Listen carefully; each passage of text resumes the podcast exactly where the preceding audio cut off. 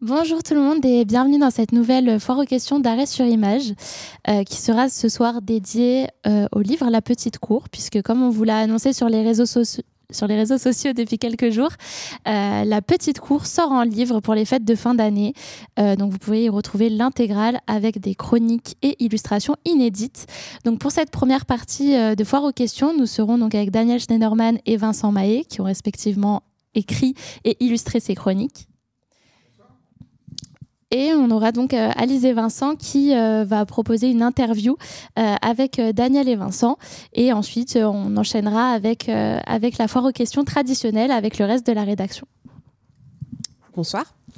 du coup, moi, je suis là pour commencer par vous poser quelques petites questions, avoir un échange autour de la petite cour qui est disponible dès maintenant. voilà, comme a dit Sophie. J'ai une première question pour toi, Daniel. Euh, qu'est-ce qui différencie ce que tu écris dans la petite cour par rapport à tes chroniques habituelles? Que ce soit dans la forme, bien sûr, euh, et, mais aussi le fond. Ah bah, c'est que sur Instagram, je suis totalement libre et dans Arrêt sur Image, non. Je plaisante, évidemment. C'est une, blague. Euh, non, mais je pense que c'est pas par hasard que, le, que les textes de, de, la petite cour soient nés sur Instagram. Euh, qui est vraiment un endroit où j'ai envie de dire, euh, on n'est pas obligé d'être journaliste. Euh, c'est-à-dire, on peut vraiment écrire des trucs qui, qui, vous passent par la tête. Il me semble que l'exigence de, de, comment dire, d'exactitude, de, rigueur journalistique qu'on a dans un média, comme arrêt sur image, quand vous êtes sur Instagram ou même sur Twitter, je suis, sur, je suis aussi sur Twitter, euh, je pense qu'on est, voilà, on peut, on peut, on peut se lâcher un peu plus et, écrire des choses plus, plus spontanées. Oui. Euh, j'allais te demander, ça te pose pas question, ça, justement, alors que. non mais c'est, non mais et, d'ailleurs ça. quand même euh, fondé un média, voilà, fondé sur, tu vois, la véracité, mais vrai, la vérification des infos, etc. Mais d'ailleurs, c'est pas par hasard que j'ai commencé à écrire ces, petits textes sur Instagram, parce que c'est vrai. L'idée, elle est vraiment née comme ça. L'idée, elle est née euh, euh, au début du débat sur la réforme des retraites, euh, donc c'était tout était, enfin l'ambiance était quand même déjà un peu un peu dure et un peu plombée. les députés de la France insoumise avaient commencé à, bordéliser les, séances de l'Assemblée, enfin à se faire engueuler par la présidente de l'Assemblée par la, majorité. Euh, et, tout d'un coup, euh, je tombe sur un portrait de Brigitte Macron dans Le Parisien, et j'ai une expression qui me, qui me tape dans l'œil, c'est c'est une belle personne. Et cette expression, c'est une belle personne, appliquée à la femme du président de la République, ça m'a fasciné. Je me suis dit, voilà, on nous montre... D'un côté, euh, on a le, les, médias qui, qui, critiquent euh, les, députés de l'opposition, euh, qui leur reprochent de parler trop fort, de crier trop fort, de chahuter, de ne pas se comporter comme il faut. Et d'un autre côté, on a, euh, on a le Parisien qui fait l'éloge de la belle personne, euh, Brigitte Macron. Et tout d'un coup, je me suis dit, mais attends, on est où là? On est, on est en 2023. Est-ce que, est que tu peux parler un petit peu de la forme aussi euh, de la petite cour pour celles et ceux qui ne te connaissent pas? Parce que belle personne, c'est une expression naïve et morale. et, voilà, et ça correspond bien au ton de la petite cour qui est différent de tes chroniques habituelles. En quoi? Et après, je te pose une question, Vincent. Voilà, ben, c'est ce que j'allais dire. Euh, je me suis dit, on est dans un cours de morale des années 50. Euh, je sais pas, euh, je sais même plus si j'ai connu ça, moi, les cours de morale dans les années 50, euh, avec une moralité à la fin de chaque texte, où on, on, te dit comment il faut se, comment il faut se comporter, etc. Et j'ai eu l'impression de me trouver là-dedans.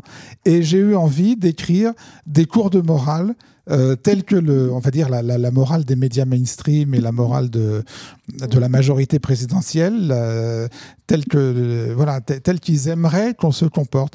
Et donc, euh, c'est donc c'est des textes qui sont nés sous forme de cours de morale et de petits contes. Euh, juste pour recadrer un petit peu, tu, tu cites les hommes et les femmes politiques que euh, par leur prénom. Euh, et c'est écrit voilà, comme, comme oui, une petite, un petit conte qui se passe soit dans une cour de récré, dans un royaume, etc. bah, Euh, j'ai joué, a, sur par le, j'ai joué sur le, le mot cour. Oui, C'est-à-dire, c'est euh, une cour, bah oui. c'est-à-dire à la fois, c'est la cour du, du roi. Macron, Mm. et en même temps, c'est une petite cour de récré. Quoi. Toute, ces- toute cette ambiguïté, c'est voilà, la petite Donc cour, voilà, c'est ça. Les, les textes euh, s'intitulent par exemple Benjamin est moderne, Gabriel est doué en récitation, voilà, pour donner une idée euh, du, du ton. Et alors, Vincent, toi, te concernant, en quoi est-ce que ton travail d'illustration pour la petite cour a été différent euh, bah, du travail de dessin de presse que tu peux faire habituellement Ou pas d'ailleurs euh, Enfin, Est-ce que en ça a fait, été différent Si, si, il a, et été, en quoi il a été très différent parce que moi, j'avais jamais fait de dessin de presse proprement dit. C'est-à-dire de dessin de presse comme on l'entend, c'est-à-dire caricature politique, canard enchaîné, etc. Moi, j'avais jamais fait du tout ce format. Tu fais quoi habituellement Habituellement, moi, je fais plutôt des. Je vais illustrer des articles euh, plus sur la longueur, des articles de fond dans la, dans la revue 21, ou alors j'ai Des choses une- sérieuses. Une chronique. Ouais, enfin, oui, oui. euh, mais surtout des choses dans lesquelles moi, je mets du, je mets du temps. Et, euh, et en fait, le but, c'est dans, ces revues-là, c'est de faire des, illustrations qui soient belles, qui soient narratives, etc.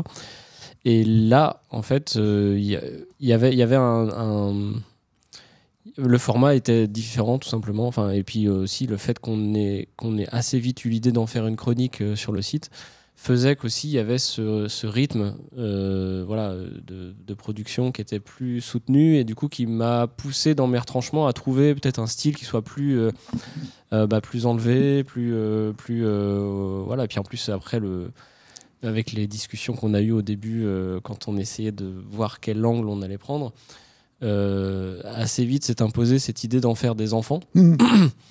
Et, euh, Bah oui, de faire petite- des hommes la- et des femmes politiques et- ou médiatiques des enfants. Ouais, Ouais, c'est bah ça. oui, la petite en fait, le- la, la première fois qu'on s'est vu avec Daniel, on s'est vu au café et euh, moi je suis arrivé avec, avec deux pages de dessin euh, parce que euh, il m'avait dit bah faut, faut qu'on discute de la forme que ça peut prendre. Il y avait déjà quand même cette idée très forte que tu avais des leçons de morale. C'est vrai que ça c'était déjà là. Je recadre juste euh, pour euh, intro- voilà, euh, donner une idée à ceux et celles, celles et ceux qui nous écoutent. Chaque petit conte se termine par une moralité Bah euh, oui, d'une ligne. Bah Voilà, et un recadrage aussi, un encadré qui permet de se rappeler de l'actualité qui a motivé ce petit conte, mais voilà, Mm. une moralité vraiment bah, comme un conte en fait. Mm. Pardon, voilà. C'est ça. Et alors, il a fallu créer ses enfants. C'est ça. Au départ, quand je suis arrivé, j'avais deux pages et je me souviens sur une des deux pages, il y avait euh, Routel Krief euh, en, en gamine euh, dans des chaussures trop grandes. Et, euh, et puis t'as tiqué là-dessus. En fait, t'as Ah dit bah moi, ouais, non, tout, de mais là suite- c'est tout- de suite, j'ai dit les chaussures trop grandes, c'est le truc. C'est parlant. Les Ouais. chaussures trop grandes, c'est le truc qui va, qui va montrer que c'est des enfants. Ouais, il y avait, il y avait un peu cette envie de dire que bah, tous ces gens-là, ils jouent aux adultes, enfin, qu'il y avait quelque chose comme ça de d'enfants modèles. Et puis, quand même, euh, à la première lecture de, ce que tu avais posté sur Instagram, moi, il y avait quand même un, euh, fort ressenti euh, petit Nicolas. Et je me souviens que tu m'avais dit, j'essaye de dé- dépetit Nicolaiser euh, mes chroniques.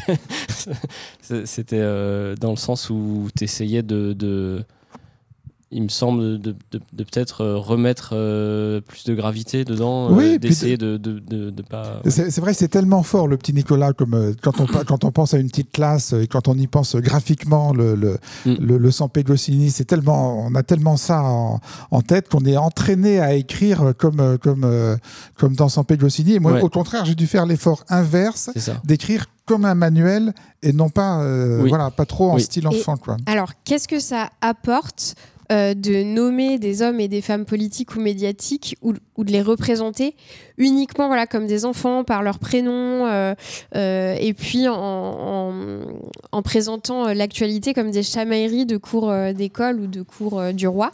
Qu'est-ce que ça vient recadrer ou titiller que ce soit voilà, toi via l'écriture ou toi Vincent via la, la représentation, l'illustration? Bah, je, vais, apporter euh, peut-être mon idée de, ça.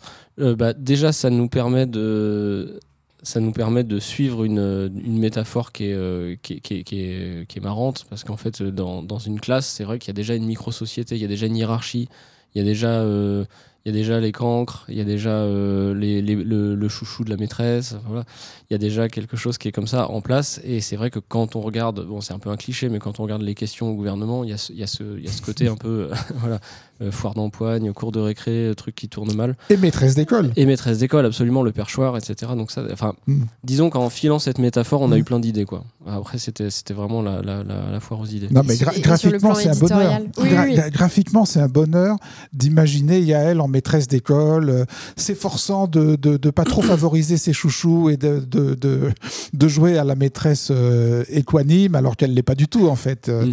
Et qu'à chaque fois, on a pu, on a pu, on a pu remarquer que, euh, voilà, elle, elle avait vraiment ses cancres et ses bons élèves.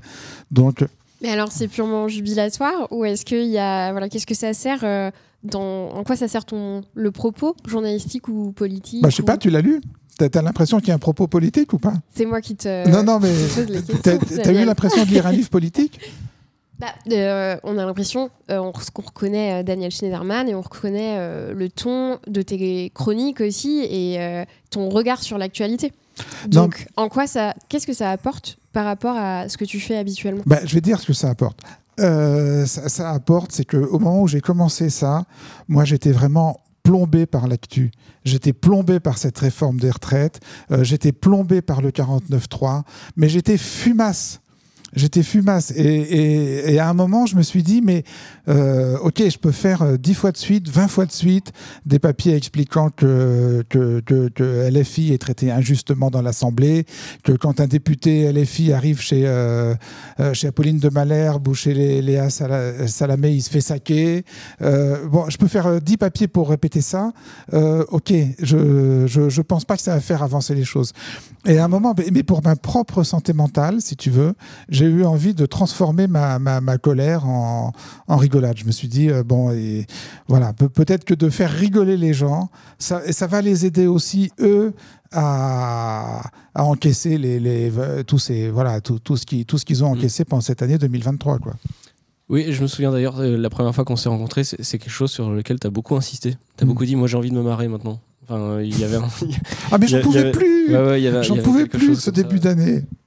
Et alors, est-ce qu'il n'y a pas un risque de trop simplifier les choses ou de tomber euh, voilà, dans la vérité générale euh, et, et du coup de perdre en peut-être euh, précision euh, journalistique euh, Mais alors, c'est pour ça, choses? Alizé, que quand ces textes rigolos d'Instagram sont arrivés sur arrêt sur image, euh, on a voulu mettre euh, un encadré sérieux, contextualisant les événements dont on parlait, avec les citations précises, avec les dates, avec les liens. Alors, dans le bouquin, il n'y a pas les liens. hein. Voilà. Mais Je bon. vais montrer un peu la forme Oui. que ça prend. Et c'est- c'est- on s'est dit, sur un, sur un média comme arrêt sur image, il faut quand même qu'on voilà, qu'on Je ne sais pas si vous voyez, mais effectivement, chaque euh, chapitre se conclut par cet encadré bah, sur un ton beaucoup plus journalistique et factuel. là, Voilà.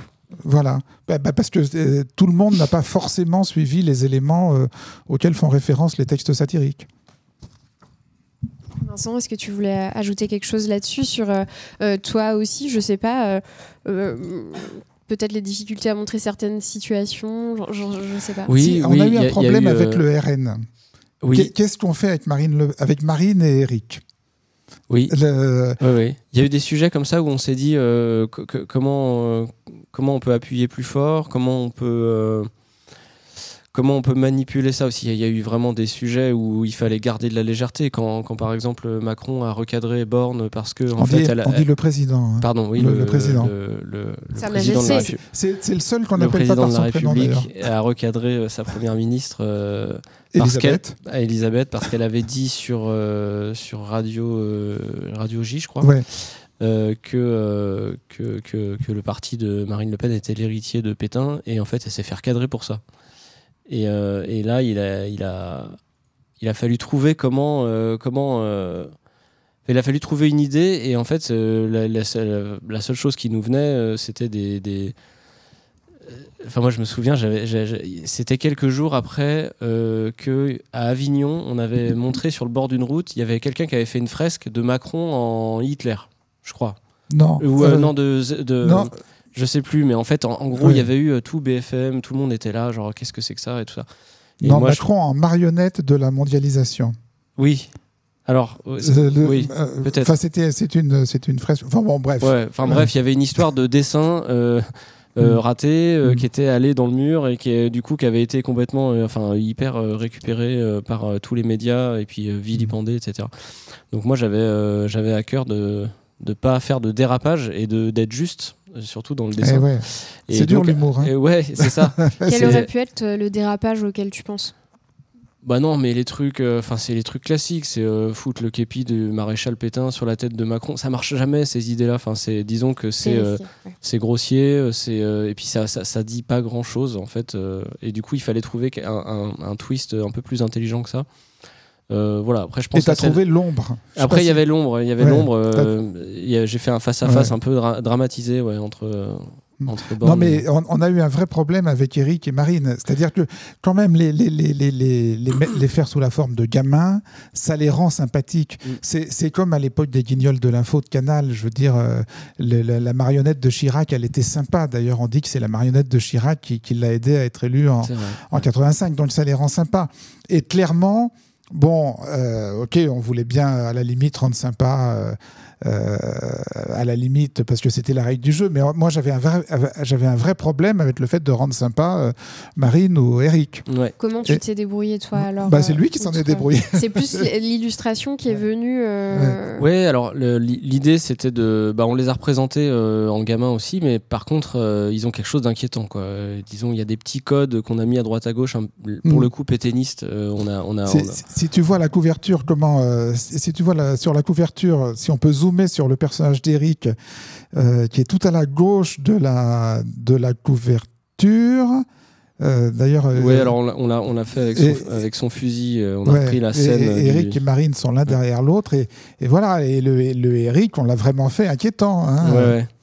Oui, oui, et puis euh, d'ailleurs, une des, une des illustrations qui a le mieux marché sur Twitter, je me souviens, c'était celle où le- le- les incendiaires de Saint-Brévin. Ouais. Euh, qui avaient euh, foutu le feu à la maison du maire euh, parce Ouais. qu'il avait décidé d'accueillir euh, des réfugiés dans sa, dans sa ville. Je sais pas si on peut le montrer. Alors celle-ci, elle a été beaucoup reprise. Elle a été beaucoup, beaucoup reprise. Et il y avait Zemmour Attends. justement dans cette image. Ah, attends, arrêt sur image. hein. Euh, vieille habitude d'arrêt Ouais. sur image, on va la montrer. Euh, comment ça s'appelait? Ça s'appelait le. Les in- euh, la, co- le- La la, détresse des- des incendiaires. Peut-être qu'on peut le montrer sur, euh, via le site, je sais 62. pas. Voilà, c'était ça. Voilà. Donc, euh, tac, tac. c'est- Et donc là, c'est la, première fois qu'on représentait Zemmour. Et euh, bon, là, on l'a, on l'a. Et Non, et moi, ce que j'adore dans ce dessin, c'est le, c'est l'incendiaire avec l'incendiaire qui pleure avec son béret et sa et son jerrycan à croix gammée. Puis, puisque en fait, là, celle-là, elle est née du fait que euh, Macron avait fait une, euh, une lettre de consolation et de soutien au maire de Saint-Brévin qui, avait, euh, dont la maison avait été incendiée par des, des militants de, de Zemmour. Et dans cette lettre, Macron parlait de la détresse des gens qui avaient pu les pousser à mettre le feu à la maison du maire. Moi, ça m'a, ça m'a fait hurler. Donc, je, je me suis dit, mais comment on peut dessiner la détresse des, des, des incendiaires de Zemmour quoi. Hmm. Et, et l'incendiaire en détresse de, Ouais, de alors, Vincent, il est trop génial. Ouais, on a fait. euh, bon, une, une, une- ouais, une tête de, une tête de facho euh, Ouais, enfant, mais, Mais en, détre- en en- détresse. enfant mais inquiétant En et en détresse. parce qu'il il sait pas trop euh, ce qu'il a fait. Voilà, il sait- Alors, euh, une dernière question avant qu'on passe au reste euh, de la FAQ avec le reste de l'équipe.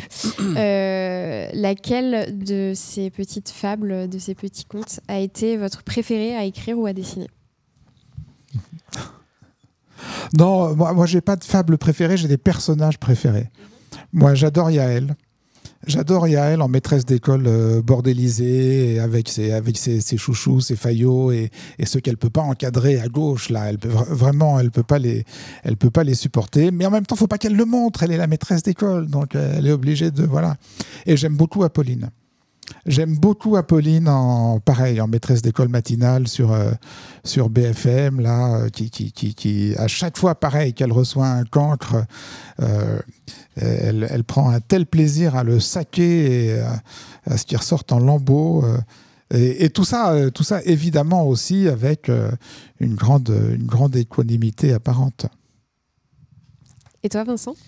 Euh, non, mais je regardais. euh, Moi, j'ai j'ai bien aimé faire celle-ci. Euh, Je vais essayer de la mettre. C'est quelle page? C'est euh, c'est Bruno Le Maire euh, qui avait déclaré dans les médias euh, que c'était difficile aussi avec quatre enfants de, de Oui. joindre les deux bouts. Enfin, je Ouais, sais plus qu'il quelle, achetait, quelle était qu'il la achetait des formule. pâtes Voilà, c'est ça. Oh, L'inflation, je sais ce que c'est que l'inflation, moi aussi Oui, j'ai des quatre pâtes. enfants. Voilà, oui, J'achète des pâtes. Et du coup, euh, et puis en plus, quelques jours avant, il y avait Non, eu ce truc où il avait écrit un, où il avait écrit un roman avec quelques scènes euh, érotiques. Ouais. Et euh, du coup, bon, ouais, j'aime bien le mix, quoi, sous, sous sa mansarde, en artiste maudit, avec sa femme qui, qui, qui l'admire d'avoir ramené des petits fours euh, de- du ministère euh, pour ses quatre enfants, quoi. Alors, celle-ci, je pense que, ouais, je, je- elle m'est venue assez naturellement et, et je l'aime bien. Bah, merci Voilà. beaucoup à tous les deux. Est-ce qu'il y avait des choses que vous vouliez dire euh, en Bah, plus sur euh, la petite cour? On Euh, avait plusieurs questions dans, questions dans le chat, euh, si, si on peut les aborder. Euh, tout d'abord, on a une personne qui nous demandait euh, si vous aviez déjà eu des retours de certains personnages qui avaient été carica- caricaturés dans la petite cour. Euh, une personne qui nous dit qu'à leur place, ils seraient sacrément vexés. Euh, on n'en a pas eu. Moi, j'en ai pas eu. hein. non, non, moi, j'en ai pas eu. Euh, S'il y en a qui se sont reconnus, euh, oui, ils se sont abstenus de, de réagir. Oui, après, c'est.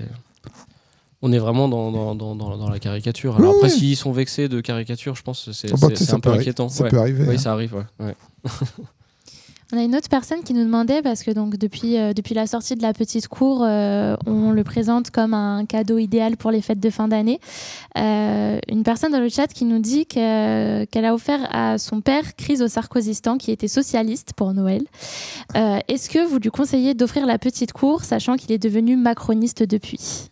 Ah bah ça dépend. euh, oui, ce, ce livre peut être lu par des macronistes. Il n'y a pas de problème. Si, si c'est des macronistes qui ont de l'humour, il doit y avoir des macronistes qui ont de l'humour. Ça doit exister. Donc euh, oui. Oui, oui, oui. Non, je pense que bah, c'est- après, c'est. Ça sera une lecture euh, grinçante, mais. euh, Mm. Euh, Alors, il peut être lu par des macronistes. Cela dit, je pense que ceux qui vont vraiment se sentir vengés par ce livre, euh, c'est ceux qui, c'est pas, pas les macronistes, c'est les autres, Euh, ceux qui s'en sont pris plein la tronche pendant toute l'année. Euh, voilà. D'ailleurs, c'est ce qu'on nous a dit à la fois sur Instagram et sur Arrêt sur Image quand les quand les chroniques sont parues sur Arrêt sur Image. La réaction qui est venue plus, le plus souvent, c'est oh, c'est cruel, mais qu'est-ce que c'est juste? Pour recadrer, encore une fois, pour celles et ceux qui n'ont pas forcément tout suivi, effectivement, la petite course est née sur euh, ton Instagram, Daniel. Ensuite, ça s'est transformé avec toi, euh, Vincent, en, chronique également euh, sur Arrêt sur Image et donc maintenant en livre. Euh, voilà, il y a trois étapes. On nous demandait aussi dans le chat, euh, parce que là, les, les chroniques actuelles de la petite cour, c'est souvent sur de l'actualité très chaude. Est-ce qu'il était prévu pour les prochaines, par exemple, euh, des chroniques sur de l'actualité un petit peu moins chaude et qui puissent euh, perdurer euh, plus longtemps dans le temps? Je, je sais pas ça. D'abord, je sais pas si on va, je sais pas si on va continuer. J'en sais rien. On va, on verra bien parce Oui, que on de- verra, 2024, ça va être une autre histoire. hein. Ouais. Là, c'est vraiment, c'est vraiment l'histoire de 2023. Ouais. Et bah, je dois dire que c'est quand même assez. Moi, j'aime bien, j'aime bien écrire à chaud quand même. J'aime bien écrire à chaud. Donc euh, après, euh, pourquoi pas une autre, une autre échelle de temps plus tard. Faut voir. Ok, merci beaucoup. Et dernière petite question, euh, on nous demandait si vous aviez déjà pensé à inviter Vincent pour un épisode de Sur la planche. Il faudrait qu'il fasse une BD. T'es pas un dessinateur de BD. Non, non, Ouais. illustration pour Ouais. enfants. Et t'as fait. pas envie de passer à la BD Euh, L'occasion s'est pas présentée, mais Ouais. euh, peut-être. Bah Ouais, voilà. peut-être. ouais, ouais. J'ai un très bon copain à moi qui a fait, une, euh, qui a fait un livre sur les affaires de, de Macron avec Mediapart. D'accord. C'est qui Bruno Mangioku. D'accord. Et il a, il- c'était, c'est sorti il y a un an à peu près, Mm. euh, Noël dernier. C'était une compilation de toutes, toutes les affaires de la Macronie et c'était, c'était très bien. Ouais. Bon, bah, dès que, tu- dès Ouais, que tu feras Donc de la si BD, l'occasion hein, se présente, pourquoi pas. ce sera regardé avec attention. Avec plaisir, ouais. Et où est-ce qu'on peut l'acheter, la petite cour? Alors la petite cour, euh, on, on l'achète par correspondance, c'est-à-dire euh, on va sur le site d'arrêt sur image, euh, il y a une page euh, spéciale qui vous envoie sur le site de notre publieur. On a, on a le même partenaire qu'on avait qu'on avait eu pour le Sarkozystan il y a une dizaine d'années, donc c'est le, le, le publieur. Donc lui, il s'est chargé de fabriquer le livre et il se charge de le et il gère la boutique en ligne et il envoie les livres. Voilà. Et donc, si on veut les offrir, euh, si on veut, ce que je conseille fortement, les offrir pour les fêtes de fin d'année, il faut pas trop traîner, puisqu'il y Ou a se tout- l'offrir ou se l'offrir ou les offrir, euh, puisqu'il y a un petit délai de, de quelques une petite semaine euh, entre le moment où on passe la commande et le moment où on reçoit le livre. Eh ben merci. Ouais. Eh ben, merci, merci beaucoup d'avoir été avec nous. Merci. on va accueillir du coup maintenant le reste de la, de la rédaction pour, pour leur poser vos questions.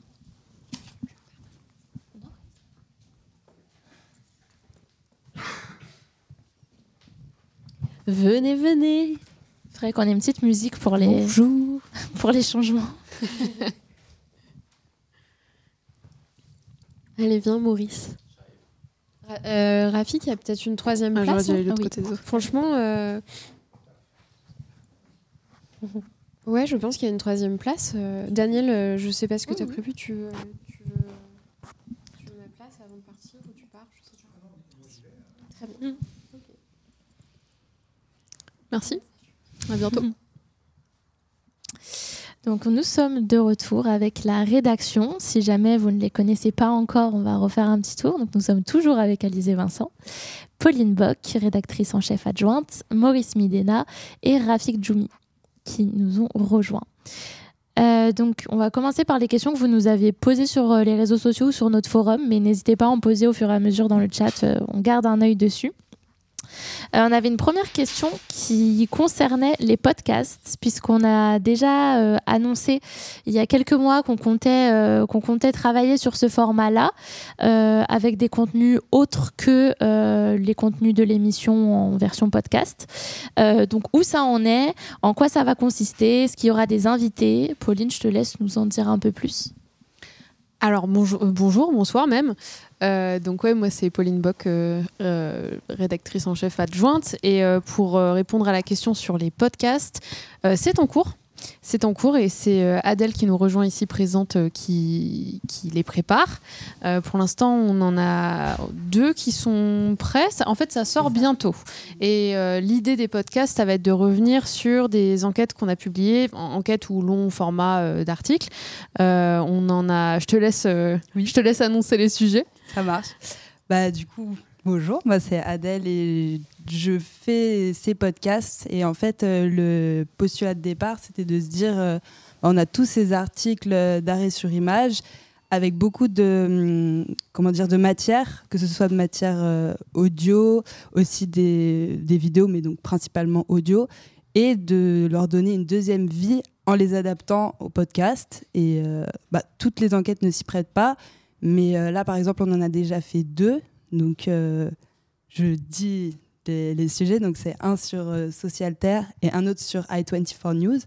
Euh, qui se, vont sortir la semaine prochaine. Et du coup, l'idée, c'est que à chaque podcast, le journaliste qui a travaillé sur une enquête va venir raconter un petit peu cette enquête et ce sera ponctué par plein de matières audio.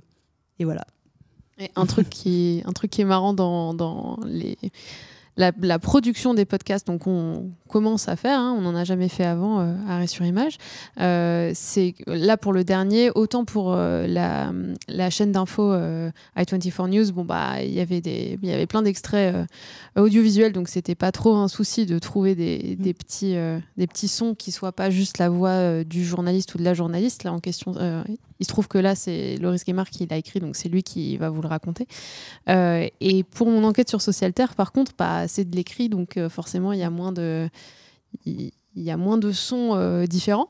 Et du coup, qu'est-ce qu'on a décidé de faire? C'est ça. Bah, en fait, c'est des plein de sujets comme ça où il faut avoir un peu de, d'idées, créativité. Et du coup, euh, bah, on s'est dit de, faire lire en fait toutes les citations des, des sources par des personnes de, bah, de la rédaction finalement, parce qu'on ne pouvait pas engager d'acteurs, malheureusement.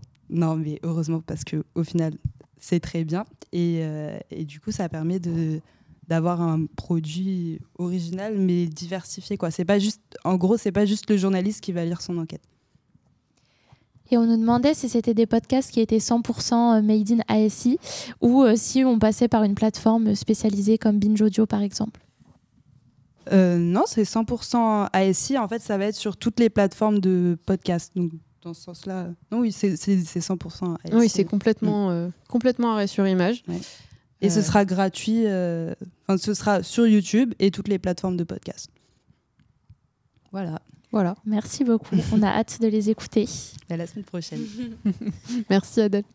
Et donc, on, parlait euh, de cette nouveauté à venir, les podcasts. Est-ce qu'il y a d'autres nouveautés? Est-ce qu'il y a du changement à la rédac, des nouveaux formats? Maurice? Bah du coup, euh, l'annonce, c'est que moi, je, quitte Arrêt sur Image dans deux jours. Euh, voilà, bah, c'est pas, pas plus compliqué. Alors, il y a déjà mon, ma remplaçante qui, qui est connue. Euh, on doit encore garder De ton secrète. plein gré, euh, de, ah oui, je pars de mon plein gré, euh, de façon euh, complètement amiable avec la rédaction sur le, dans un dispositif qui s'appelle la rupture conventionnelle. Euh, donc voilà, enfin ça a été, ça a été très, très tranquille. hein. C'est-à-dire que j'ai dit que je voulais partir parce que bah, je voulais euh, retourner à autre chose, faire autre chose que la critique immédiate, faire autre chose que d'appeler des journalistes pour leur taper dessus. Euh, donc euh, j'ai dit à mes collègues, d'autant plus dans une structure comme Arrêt sur Image où on est tous coactionnaires, et donc forcément, quand on a Pulagnac, on n'a pas seulement Pulagnac pour euh, le fonctionnement du média, pour écri- écrire des articles, pour écrire des enquêtes. Il y a aussi euh, bah, du coup un manque de pour le fonctionnement de la boîte en général, et donc c'était ni bon pour Arrêt sur Image, ni bon pour moi euh, de trop laisser traîner. Donc du coup, du coup, je voilà.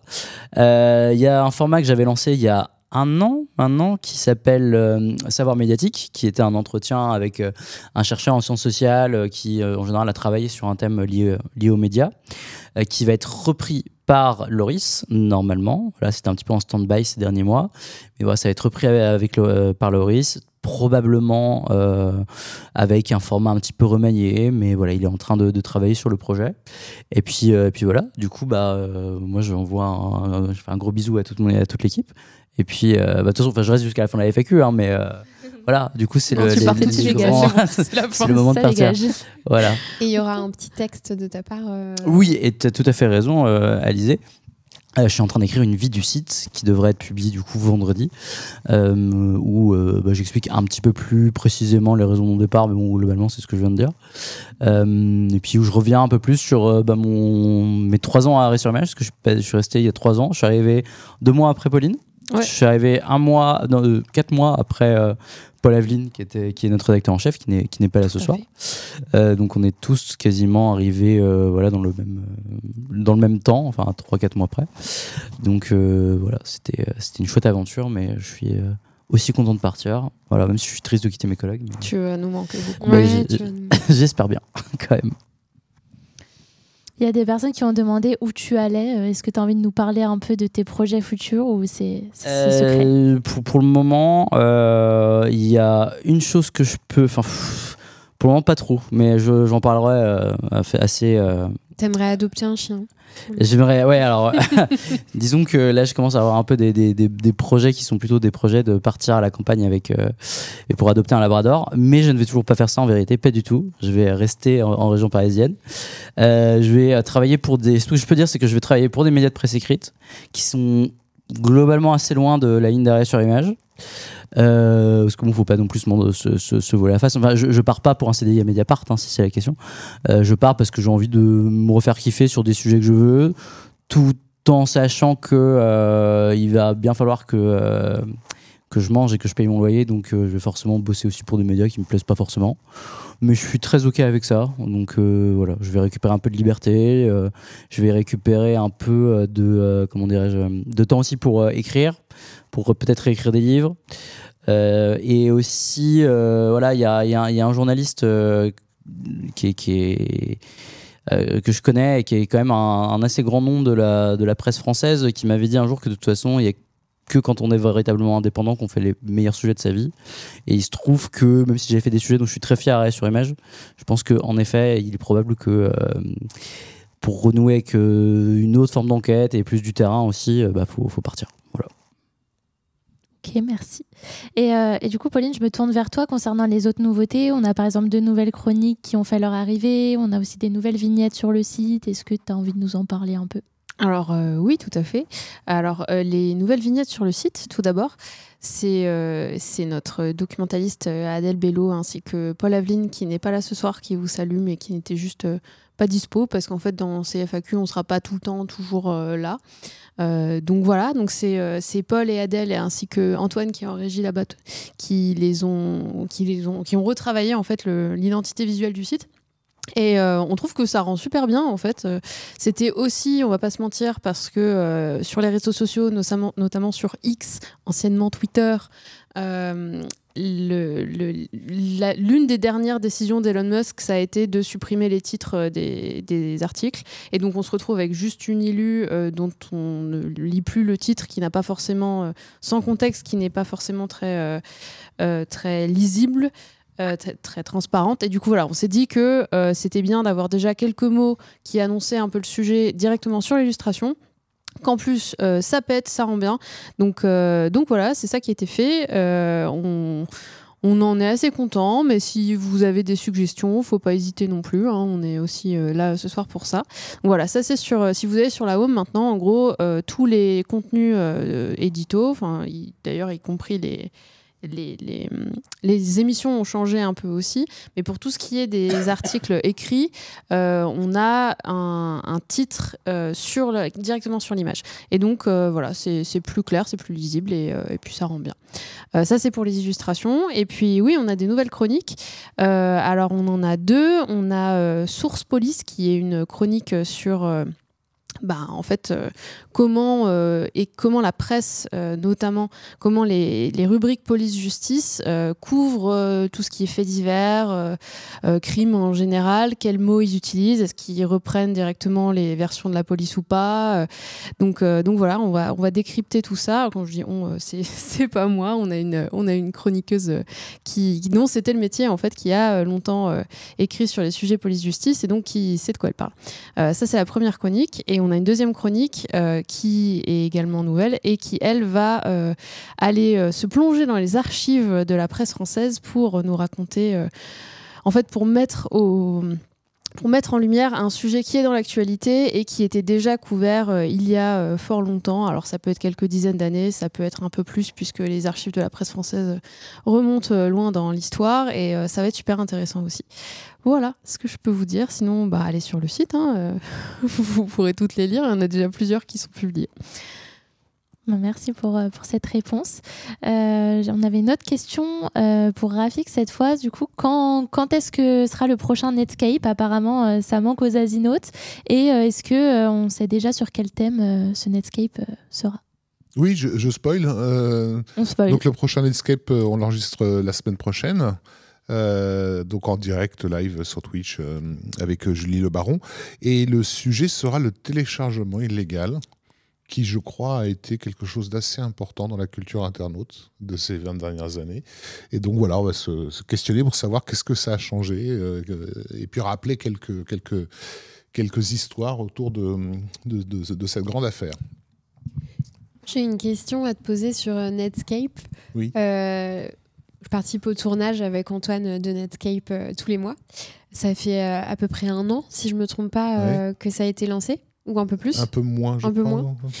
Oui. Quel bilan tu tires euh, de, de cette année? Qu'est-ce que tu en penses Et quel euh, changement tu aimerais voir euh, mis en place ou pas? Ben, en fait, je pense qu'on n'a pas encore tout à fait trouvé ne- notre ton ou notre rythme de croisière ou parce que euh, on a encore du mal à savoir à quel public on s'adresse Euh, puisqu'on a en- des gens qui sont très au fait de ces sujets euh, et qui parfois peuvent trouver qu'on est un petit peu trop généraliste, euh, voilà, qu'on leur apprend pas grand-chose, et d'autres qui ne comprennent absolument rien à ce qu'on dit, euh, pour qui c'est de la, science-fiction. Donc on essaie quand même de, de, euh, la, chèvre et le chou, et c'est vrai que c'est pas pas simple parce que c'est vrai que c'est une histoire qui concerne des millions et des millions de personnes, mais qui paradoxalement est pas connue par ces millions de, personnes, que c'est tous ces phénomènes qui ont, qui ont fait la culture Internet.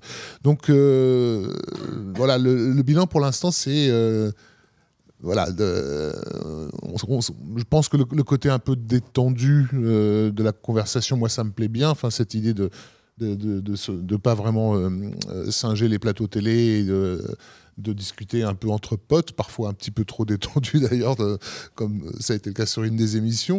Euh, mais mais euh, donc moi j'aime bien ce, ton-là. Ça nous permet de, blaguer un peu avec les, internautes et puis, surtout on voit les réactions en direct. Ça c'est super plaisant. Euh, mais on a, on a parfois besoin d'être un peu guidé. Euh, donc n'hésitez pas à faire des retours, que ce soit évidemment l'équipe euh, et, donc les, les, gens qui sont en live ou ceux qui voilà ou dans les messages à, l'équipe. et puis aussi de proposer des des sujets à, traiter. nous, Julie et moi, on est ouvert à beaucoup de choses. C'est vrai qu'on a tendance à aller dans des dans des, dans des, des, recoins un peu obscurs et un peu geeks parfois parce que ça nous amuse. Euh, mais, mais, mais parfois, euh, moi qui fais partie de la deuxième catégorie, euh, à savoir les ignares et ignares de, de la culture web, mmh. parfois il y a des trucs que je connais pas du tout mais qui me passionnent, comme le premier épisode que j'avais tourné sur les backrooms oui. et la Pixel War la dernière ou l'avant-dernière, je ne sais mmh. plus. Voilà. Pour celles et ceux qui connaissent pas encore, ça peut ça peut être bien aussi pour euh, celles et ceux qui n'y connaissent pas grand-chose de base. Et d'ailleurs, si jamais vous les avez manqués, ils sont tous euh, disponibles en replay sur notre site, donc n'hésitez pas. Euh, en tout cas, dans les commentaires, il y a beaucoup de fans de Netscape et plusieurs personnes qui nous disent que même s'ils connaissent bien les, les sujets abordés, ça pose pas de problème que ce soit une revue complète qui reprenne les bases.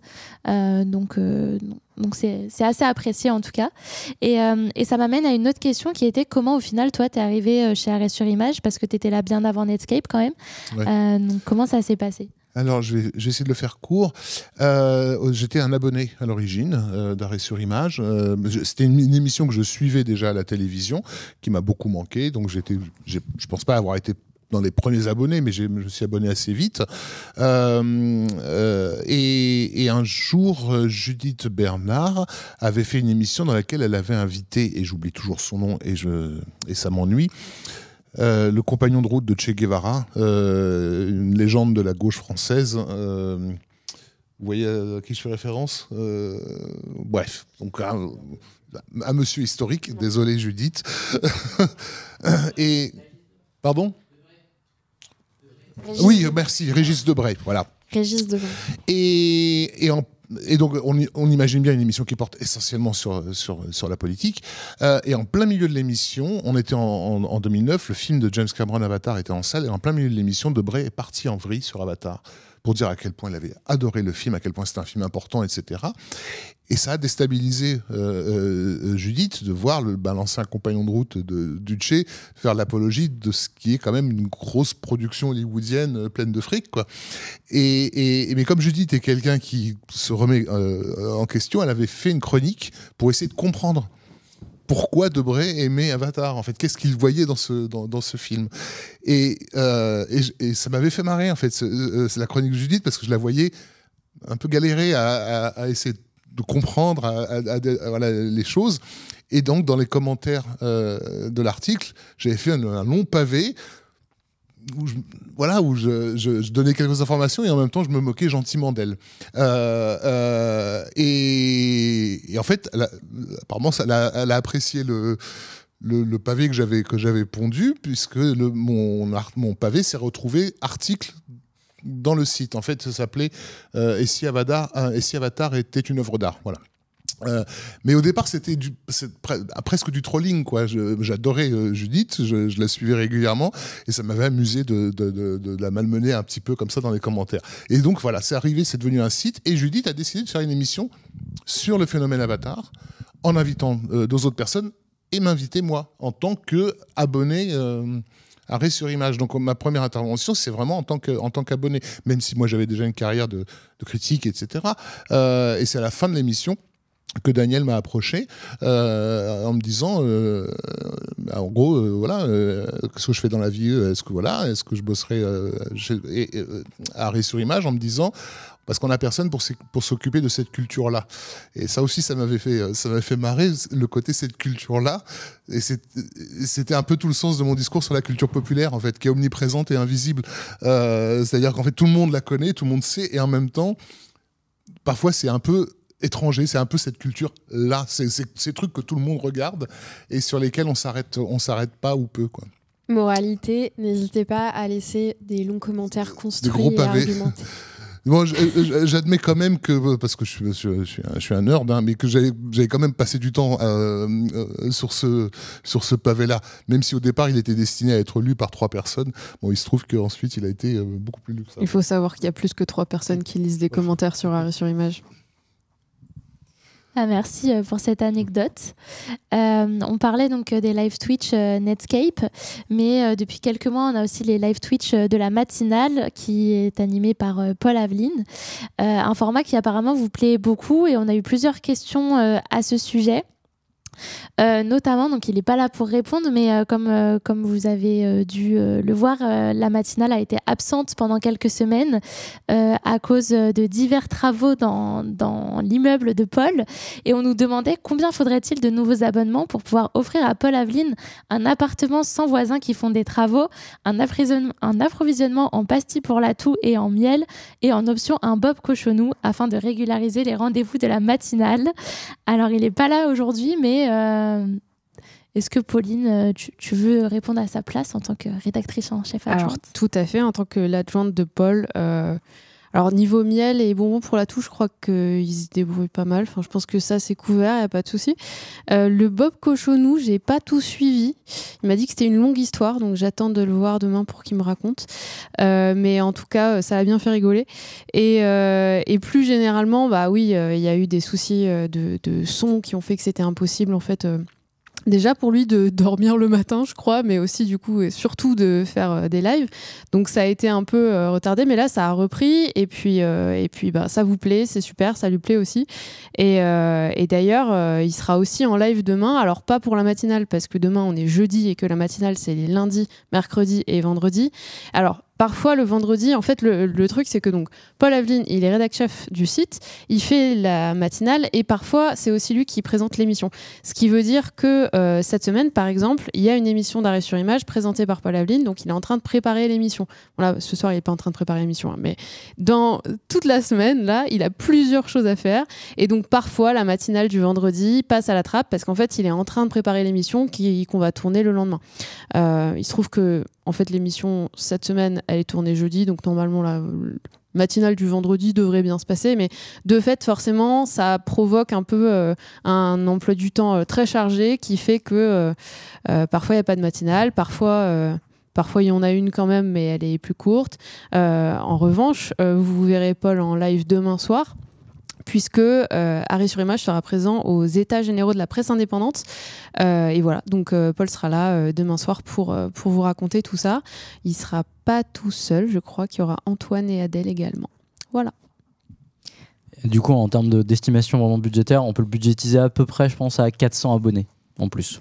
Mais si vous voulez être 4000, n'hésitez surtout pas. Hein. Oui, oui, pareil.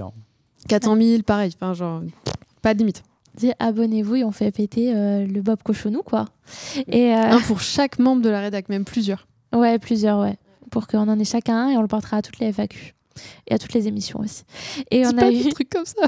on a eu une autre question euh, par rapport à, la matinale d'un asinote très observateur qui aime euh, regarder les onglets ouverts sur l'ordinateur de Paul et qui a vu euh, une mystérieuse conférence de rédaction et qui du coup se demandait comment se passe une journée type chez Arrêt sur Image quand on est journaliste quand on est rédacteur en chef, peu importe.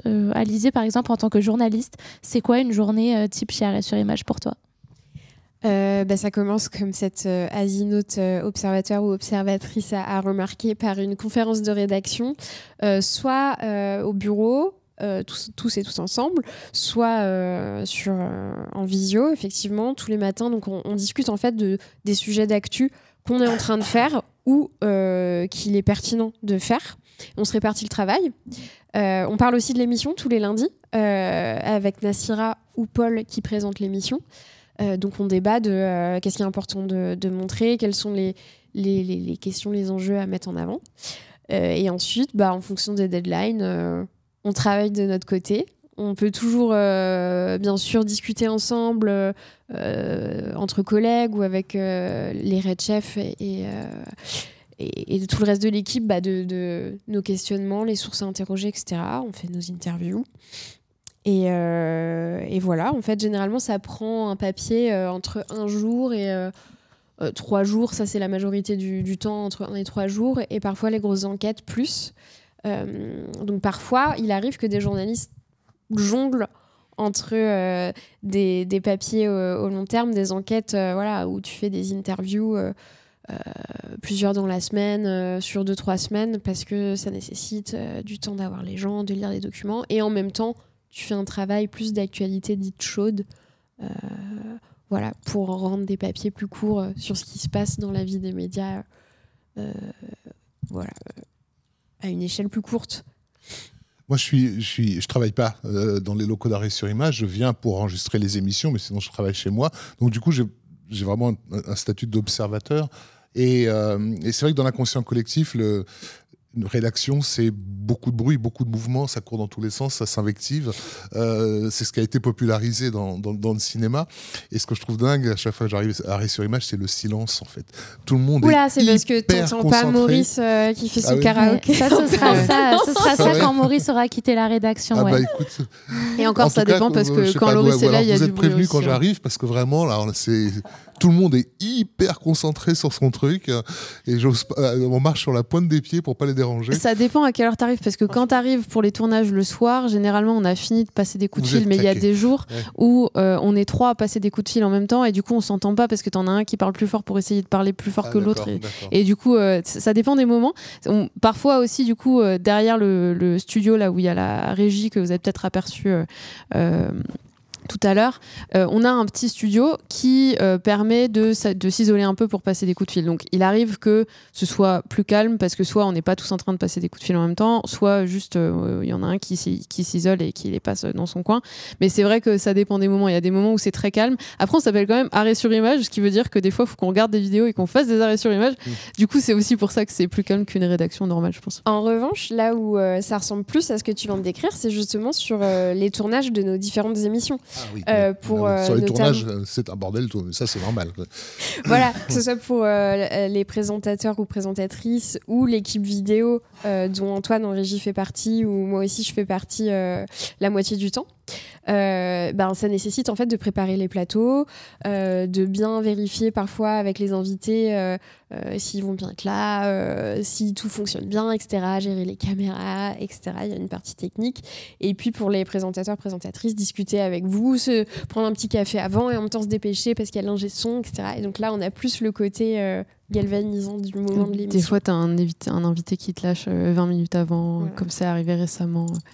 Donc il faut changer, euh, je caricature, mais il faut changer tout le plateau, les éclairages, euh, les caméras et euh, le, présentateur ou la présentatrice, Nassira, Paul ou Daniel, doivent aussi changer du coup leur, leur conducteur, leurs questions, etc. Enfin voilà, il y a quand même il y a une partie, comme on disait juste avant, analytique et peut-être plus calme que dans d'autres rédacs, je sais pas.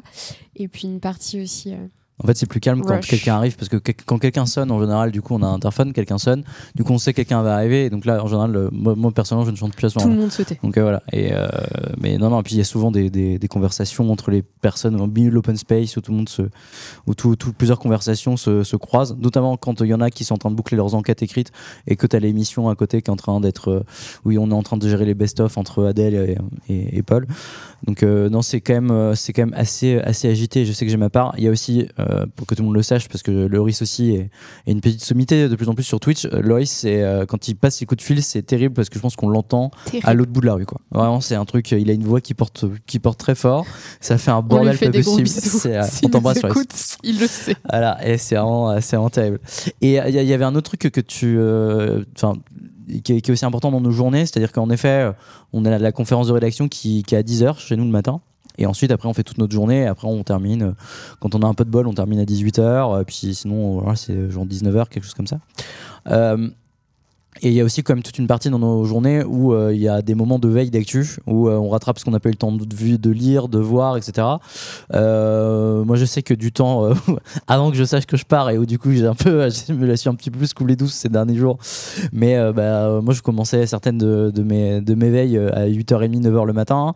Et puis le soir, quand tu finis ta journée et que ben, t'as rien vu et tu sais pas exactement ce, sur quoi tu vas écrire dans les prochains jours ou ce que tu aimerais proposer à tes chefs, bah, du coup, euh, tu passes. euh, moi, il y, a- des soirées que j'ai passé à lire des trucs. Quoi. Et par ailleurs, des fois, tu lis plein de trucs et en fait, t'as pas d'idée de sujet quand même parce que t'as pas grand chose à en dire des fois. euh, Complètement, c'est des moments hybrides qui, sont à la, qui font à la fois parfois par partie de ta vie privée, regarder une émission le soir, etc., mais qui aussi font partie de ton travail. Donc effectivement, est-ce qu'on comptabilise dans le temps de travail? Moi, je, regarde quasi tous les JT de France 2. euh, Enfin, euh, demain, il y a le complément d'enquête sur Hanouna. On va, On a on va tous être très envie de le attentif et voir. attentive, euh, etc. C'est pour ça que le live est ce soir et pas demain d'ailleurs. Euh, et il y avait une question par rapport, euh, je rebondis sur ça, quand vous parliez euh, des invités pour les émissions, etc. On nous demande si parfois ça peut être tendu après les émissions avec les invités ou entre les invités par exemple. Alors, euh, entre les invités, bah en fait, souvent c'est pas tant que c'est tendu parce que parce qu'on est face à face. Enfin, c'est pas vraiment comme sur les réseaux sociaux où parce qu'on se voit pas, on a un peu plus rapidement tendance à, se braquer et du coup parfois à s'invectiver. Euh, sur le sur le plateau quand ça quand ça chauffe parce que les gens sont pas d'accord, parce qu'il y a un débat qui euh, qui, qui, qui dure. En fait, souvent, ce qui se passe, c'est que ça continue après. Euh, C'est-à-dire qu'on finit l'émission, euh, le, le ou la présentatrice euh, conclut, et puis les caméras se coupent. Mais, en fait, les gens continuent à discuter sur le, sur le plateau. Et. Et en fait, souvent, euh, bah, les, les- les invités continuent à euh, discuter de- du, du débat qu'ils étaient en train d'avoir. Euh, et ça peut, euh, ça peut durer longtemps. Euh, c'est arrivé que, donc, souvent, ça dure encore euh, 15-20 minutes. Le, le, le- le journaliste ou la journaliste qui était en plateau avec eux continue à discuter. Et puis après, les raccompagnent, ils reviennent chercher leurs affaires. Parce que du coup, généralement, en arrivant, il y a le studio qui est à côté, mais ils laissent leurs affaires ici dans la rédaction. Et donc après, ils viennent les chercher avant de repartir. Et donc, on leur dit au revoir, ils s'en vont. Et parfois, ça arrive. euh, derrière nous, euh, vous voyez pas parce qu'il fait nuit, mais on a un, un balcon et qui donne sur la rue. Et en fait, c'est, c'est, ça arrive qu'on voit partir les invités et qui continuent encore, parfois pendant une demi-heure, à euh, avoir un débat dans la rue. Et là, c'est, et là, c'est même frustrant parce qu'on aurait limite envie d'aller les filmer un peu. Mais c'est arrivé récemment. On vous, on vous dira pas sur quelle émission. Ouais, il s'est arrivé récemment, mais ils, ils ont pas même continué à marcher. Ils, ont arrêt- ils se sont arrêtés dans la Ah, rue et ça ils se sont posés contre une rambarde et ils ont discuté pendant une heure. Ouais, de C'était très long. Mais ça avait l'air très intéressant aussi. hein. Euh, personne ne s'est énervé. Il n'y a pas eu de, soucis quelconques. euh, Juste, euh, juste ils ont continué à discuter. Quoi. Donc, c'est pas plus mal. hein. Ça arrive des fois qu'il y ait des invités, euh, moi ça m'est arrivé quelques fois, qui sont pas très contents du contenu de l'émission, c'est-à-dire des séquences qu'on a montrées, euh, euh, pas forcément toujours des questions qu'on leur a posées, puisqu'ils savent qu'on des fois on va leur, leur poser des questions qui sont pas forcément très cool, mais c'est surtout sur le contenu, des fois ils disent ouais, bon, j'avais rien à dire là-dessus, voilà, ils sont un peu, du coup ils sont un peu chafouins et, et ils repartent, et des fois quand vous les rappelez pour un papier, ils vous répondent pas, donc des fois c'est, ça peut, ça arriver aussi. Moi, ça m'est- arrivé l'année dernière quand j'avais présenté l'émission, voilà. Je vais pas dire avec qui, mais... Merci pour ces réponses. Euh, J'aborde un, autre sujet. Euh, c'est une question qui est revenue sur les réseaux sociaux. On nous pose souvent des questions par rapport à notre fonctionnement, sachant qu'on est un média indépendant géré collectivement. Euh, comme on le disait, chaque membre de l'équipe est actionnaire après un an. Mais du coup, on nous demandait, euh, bah, par exemple, Alizé, parce que tu avais fait une vidéo sur ça avec Paul euh, sur le site. Euh, en fait, si toutes les décisions se prennent par le vote des actionnaires, au final, quel est le rôle du rédac chef si tout est décidé collectivement? Alors en fait, il y a une distinction entre les décisions qui, portent sur la boîte, enfin le fonctionnement en fait bah, de, l'entreprise et, et par exemple, je sais pas moi, la ligne édito, euh, développer ou pas la vidéo, euh, euh, j'en sais rien moi, euh, collaborer ou pas avec euh, tel ou tel média, enfin voilà, aller à la fête de l'humain ou pas, j'en sais rien, voilà. Toutes ces décisions-là qui relèvent vraiment de, de la boîte sont effectivement votées en assemblée générale par tous les coactionnaires.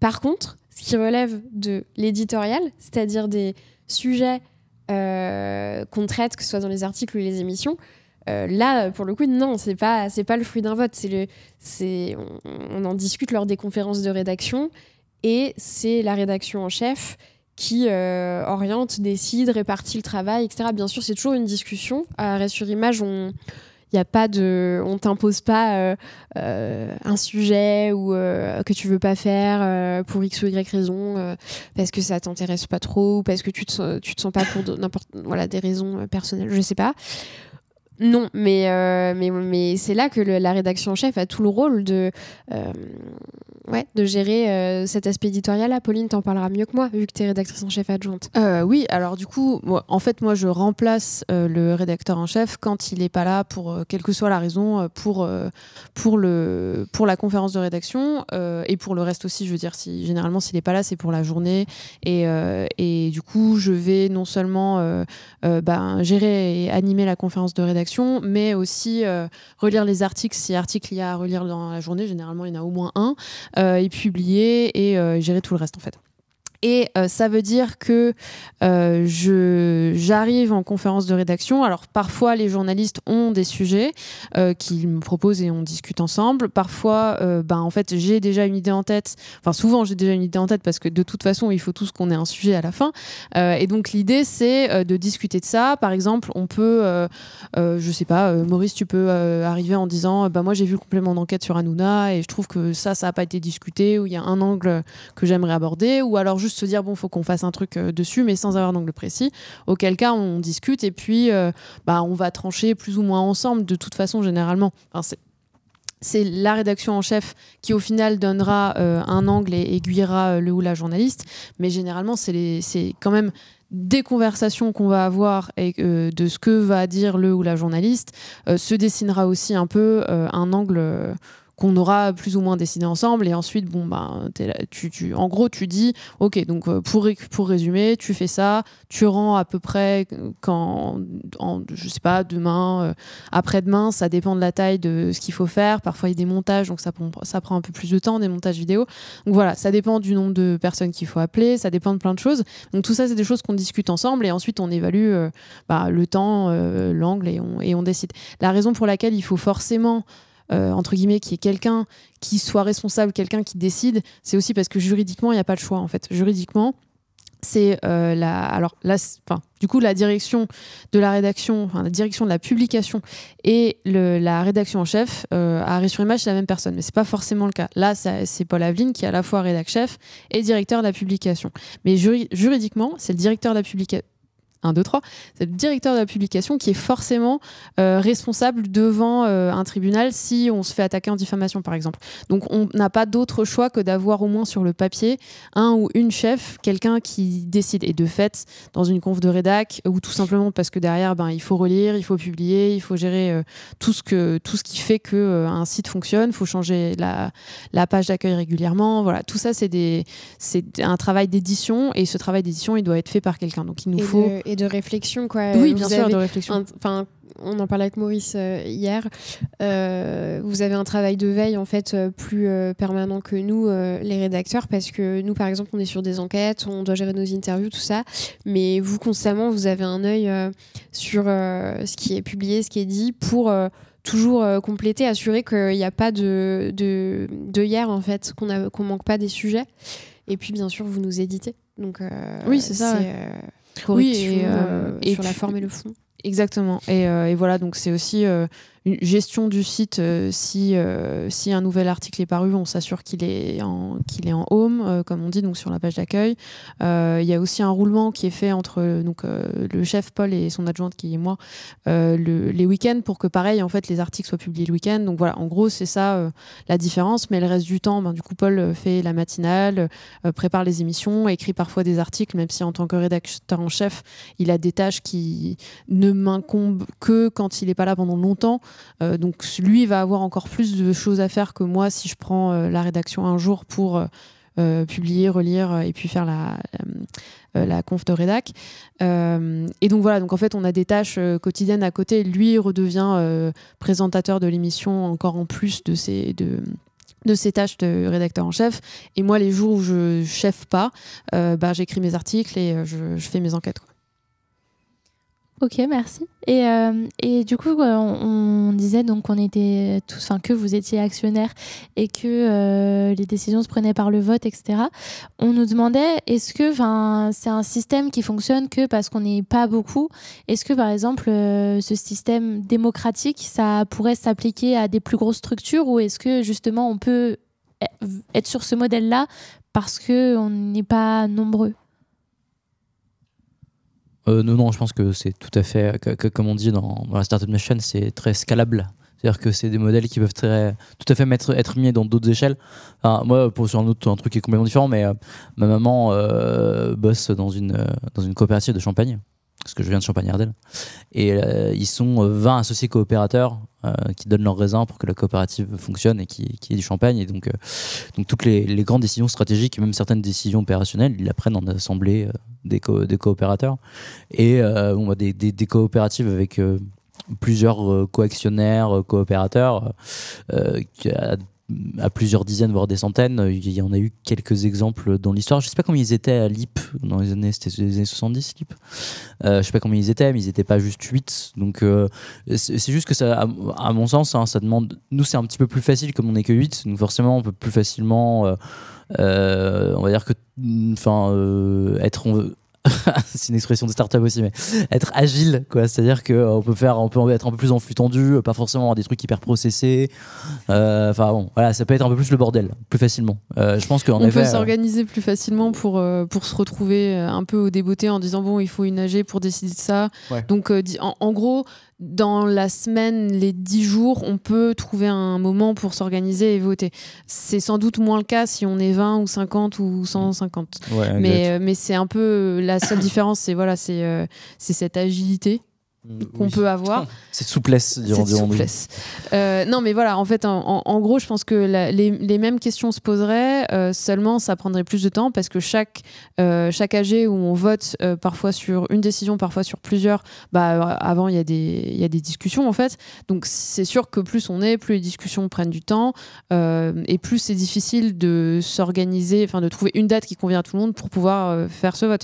Mais cela dit, euh, il suffit d'avoir des AG régulières, comme ça, ben, tu as régulièrement des sujets sur lesquels tu votes. Et puis, et puis voilà, je, je pense que c'est pas euh, un, gros, un gros frein à, à, une- à l'organisation telle que telle qu'on l'a sur image. Ah, D'être plus nombreux, je veux dire. L'im- L'impression que j'ai, c'est que, en fait, dans tous les cas, le fonctionnement en coopérative ou, en- ou les, ou, ou dans un modèle où, dans tous les cas, euh, tous les euh, salariés sont coactionnaires, c'est pas du tout euh, que ce soit plus facile ou plus simple. C'est juste euh, la répartition, la répartition du pouvoir. C'est de dire que on n'est pas dans une structure où il y a une personne, euh, en l'occurrence qui peut être soit un directeur général, soit un actionnaire extérieur, soit un petit groupe d'actionnaires extérieurs, qui va décider de comment fonctionne une entreprise, alors qu'eux-mêmes n'y travaillent pas. Euh, voilà, c'est la, différence entre la socialisation des moyens de production et alors pas la socialisation en l'occurrence ici, mais enfin si du coup la mise en commun des moyens de production et la propriété privée lucrative quoi. Et nous on n'a pas de propriété lucrative du tout parce qu'on n'a pas, on- enfin on gagne pas de, de dividendes ni de profit par rapport euh, aux revenus d'arrêt sur image. Oui, et d'ailleurs, je- j'en profite pour répondre à une question dans le chat qui demandait si tu revendais tes parts. Je, 50 000. ex- non, non, euh, du coup, euh, je l'ai. Alors, je sais pas comment ça fonctionne exactement le, le, le- le- la passation de mes parts, mais en tout cas, non, je ne touche rien euh, sur, sur les Parce parts. qu'en fait, à la C'est- base, c'est c'est la boîte qui a acheté Voilà, des parts. En fait, enfin, Nous, on- on, on- on les a. euh, On les enfin, a il y tant qu'on est a-. Voilà, il y a eu euh, du coup une- un dispositif qui a été mis en place pour qu'on puisse récupérer la boîte euh, sans avancer trop d'argent. Euh, et ce qui fait que de toute façon, nous, quand on part, enfin, on n'a pas, euh, on n'a pas de mise de départ à reprendre, quoi. Parce qu'en fait, on a, on a, on n'a pas avancé d'argent. La, la, la boîte a dû faire en sorte de. euh, en, gros, en gros, on a tous eu des parts qui ont- nous ont été données et payées par la boîte, globalement. Donc en fait, c'est. euh, euh, c'est- moi qui vais récupérer tes parts. en Je fait. crois que c'est toi qui récupères mes parts, mais t'as pas de... Je Oui, sais plus. ça faudra voir avec Antoine qui est notre notre notre président. Bon bref, hein, On tout est super bien au courant. pour finir sur, sur l'histoire de, de, de l'échelle, en fait, l'important, c'est juste que ça nous donne le pouvoir de et travailler et euh, de pouvoir du coup pas être tributaire d'une force euh, au-dessus de nous qui euh, nous dicte ses, ses, bons vouloirs et euh, de pouvoir du coup en tant que salarié d'une boîte d'être à, peu près sans doute les personnes les plus euh, à même de comprendre comment fonctionne la boîte et comment on doit faire en sorte qu'elle fonctionne mieux donc, et donc forcément nous permettre d'avoir des euh, un droit de vote et un droit de décision sur les grandes orientations stratégiques et opérationnelles de, notre entreprise, bah, ça nous permet d'avoir quand même une, vie plus cool. Quoi. Et je pense que ça peut être à une échelle largement supérieure. Sur les, sur les, euh, qu'on a, je le vois un peu comme euh, une, table où il y a un certain nombre défini de chaises et en fait on arrive, on est, quand on devient salarié à Arrêt sur Image, quand on est embauché à Arrêt sur Image et qu'on devient actionnaire, bah, on prend une de ces chaises. Et donc, quand par exemple Maurice s'en va, ben, il quitte la chaise et la chaise est libre. En gros, c'est un peu ça l'idée. La chaise, elle reste, même si Maurice s'en va, il va pas partir avec. Voilà. Merci pour, euh, pour ces réponses. Euh, je me permets de prendre une autre question qui est revenue sur le forum et, euh, et d'y répondre parce qu'elle me concerne du coup, qui était une question sur, enfin parce que vous avez dû voir passer ça il y a quelques mois, Carré sur Image recrutait un ou une chargée de marketing et communication, qui est du coup moi. Et on nous demandait de parler un peu justement de ce que fait cette personne et euh, si on avait des indicateurs à partager, etc. Euh, pour les, ce qui est des indicateurs, bah, justement, c'est quelque chose qu'on essaye de mettre en place parce que c'était pas forcément le cas avant, euh, comme il n'y avait pas forcément de suivi de tout ce qui était marketing, communication. donc c'est quelque chose qu'on est en train de, mettre en place pour pouvoir limiter la perte d'abonnés dont on vous parle assez régulièrement et qui est la raison bah, de notre dernière campagne d'abonnement, de notre future campagne de dons en décembre. Euh, et du coup, sur euh, ce que je peux faire, en fait, je, sais que euh, le terme chargé de marketing, communication a pu faire assez peur à certains abonnés quand, l'offre est, est sortie. mais en fait, le but, c'est toujours. Enfin, en fait, c'est de donner de la visibilité aux articles, aux émissions, etc. d'arrêt sur image, faire en sorte que plus de personnes puissent tomber dessus, que plus de personnes les regardent. Euh, ça va être aussi euh, pour les abonnés euh, avoir une, meilleure communication sur les choses auxquelles ils peuvent accéder via leur abonnement. ça peut être par exemple par les mailings que vous recevez quand vous vous abonnez, etc., pour avoir plus d'informations sur l'équipe, sur nos contenus, sur tout ce qu'on fait.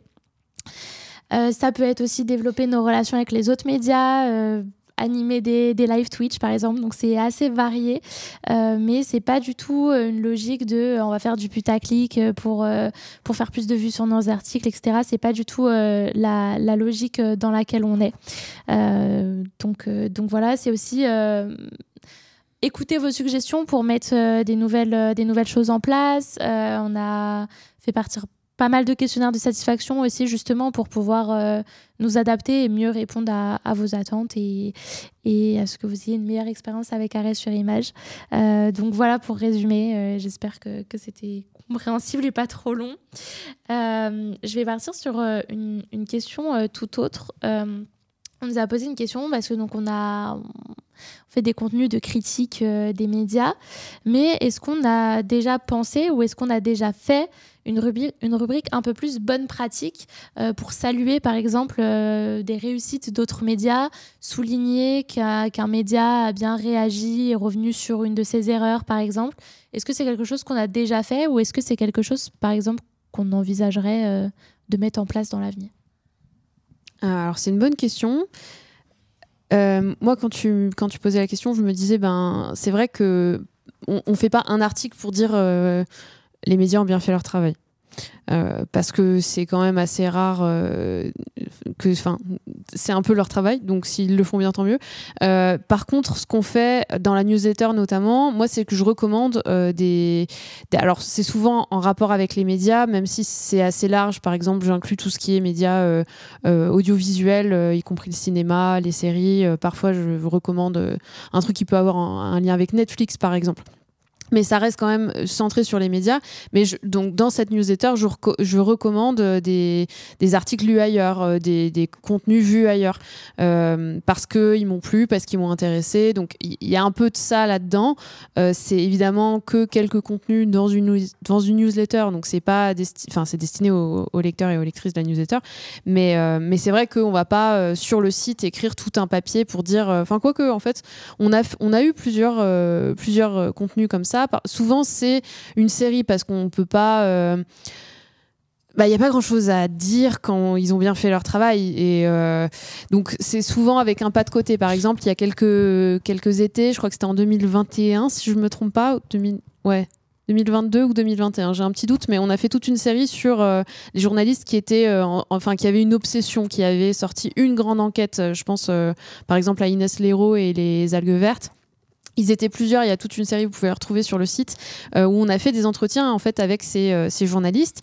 Et euh, bah, c'était une façon justement de, mettre en avant des, enquêtes qui avaient marqué l'actualité, du travail d'en- d'enquête bien fait, pas forcément de l'enquête d'ailleurs, mais vraiment de, un, journalisme qui avait été positif, parce qu'on se rendait compte que, bah oui, parfois, enfin souvent même d'ailleurs, on appelle les gens pour leur poser des questions, pas forcément, pas forcément euh, bienvenues, en tout cas pas forcément très, très agréables pour eux.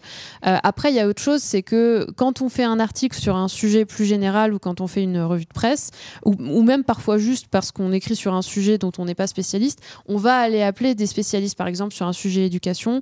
Euh, on peut appeler euh, des journalistes dont c'est le métier, qui, par exemple, je, je sais pas, à, à Libé, au Monde ou n'importe où, qui vont eux avoir un point de vue beaucoup plus spécifique sur la question. Et si je, si je peux me permettre d'ajouter, en tout cas, moi, c'est quelque chose que, que je fais. Euh, quand je fais un article qui euh, incrimine euh, un ou plusieurs médias euh, sur tel sujet ou sur une certaine pratique, euh, j'ai tendance à aussi, euh, en filigrane, donner des, des exemples à l'inverse de médias qui ont bien fait Mm. les choses. Euh, et euh, j'essaie vraiment de le faire dans quasi chacun de mes papiers, si je me trompe pas. Euh, donc c'est quelque chose qui apparaît plus en filigrane sans être euh, l'objet d'un article, d'une émission, euh, d'une rubrique. Euh, mais voilà, euh, y a quand même, on met quand même à l'honneur euh, quand il y a des, des papiers qui ressortent, euh, des papiers ou des, euh, des sujets euh, à la télé, à la radio. Euh, on le met dans nos, dans nos articles. Euh, dernièrement, euh, dans mon article sur euh, Gilles Kepel, l'omniprésence de Gilles Kepel dans les médias, notamment sur les plateaux, pour parler euh, euh, de sujets dont, sur lesquels il n'a pas écrit de publication scientifique, euh, à savoir euh, Israël, Gaza ou Arras, euh, un peu tout, voilà, des sujets qui n'ont pas forcément euh, quelque chose à voir les uns avec les autres directement. J'ai souligné, j'ai fait plusieurs paragraphes, je crois, sur. J'ai souligné le fait que La Croix, pour le coup, euh, est l'un des seuls médias, si ce n'est le seul, qui avait fait un, portrait critique de, de Gilles Kepel. Donc voilà, souligner le fait que les médias ne rentrent pas tous dans le jeu euh, et ne sont pas tous toujours critiquables sur un même sujet. Et puis c'est d'autant mieux en fait euh, pendant qu'on travaille sur le sujet de lire un truc qui est complet, d'appeler la personne si si ça peut aider, si ça peut apporter quelque chose euh, au papier. En fait, on est généralement content et contente quand on lit un truc qui quand on lit un article qui n'a pas oublié de, rappeler ce fait que les autres ont passé sous silence ou ou qui est pas tombé dans dans le- le défaut que les autres ont ont adopté quoi. Euh, Loris fait souvent ça d'ailleurs dans Proxy. Il Ouais. invite souvent des journalistes qui ont bien fait leur travail euh, pour euh, défoncer d'autres journalistes qui ont mal fait leur travail. Ou, ou pas forcément pour les défoncer d'ailleurs. Parfois c'est aussi des questions fois quand même. qui mais- sont amenés, oui. Mais, mais parfois, c'est aussi juste, par exemple, euh, récemment, c'était une jeune journaliste qui, qui bon, alors, elle critiquait les écoles de journalisme, mais je veux dire, il n'y avait pas un média qui avait mal fait son taf. C'était pas ça son, c'était pas ça le propos, mais c'était ben, l'inviter pour en parler parce que, en fait, c'est important d'en parler aussi. Donc, il y a d'autres moyens qu'on essaye. Et puis, par ailleurs, on a l'émission hein, pour ça aussi, des gens qui ont bien fait leur travail ou qui juste on couvre un sujet, donc sont spécialistes du sujet, euh, des journalistes ou d'ailleurs pas des journalistes, mais là on parle des journalistes, bah en fait on les invite dans l'émission. Donc euh, c'est une autre façon de de- d'équilibrer un peu les choses.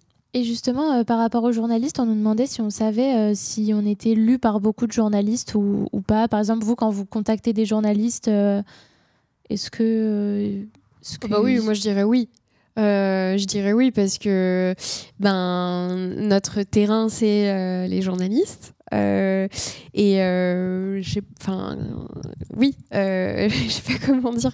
On s'intéresse collectivement à notre profession. Je dis on les journalistes pas on seulement arrêt sur image.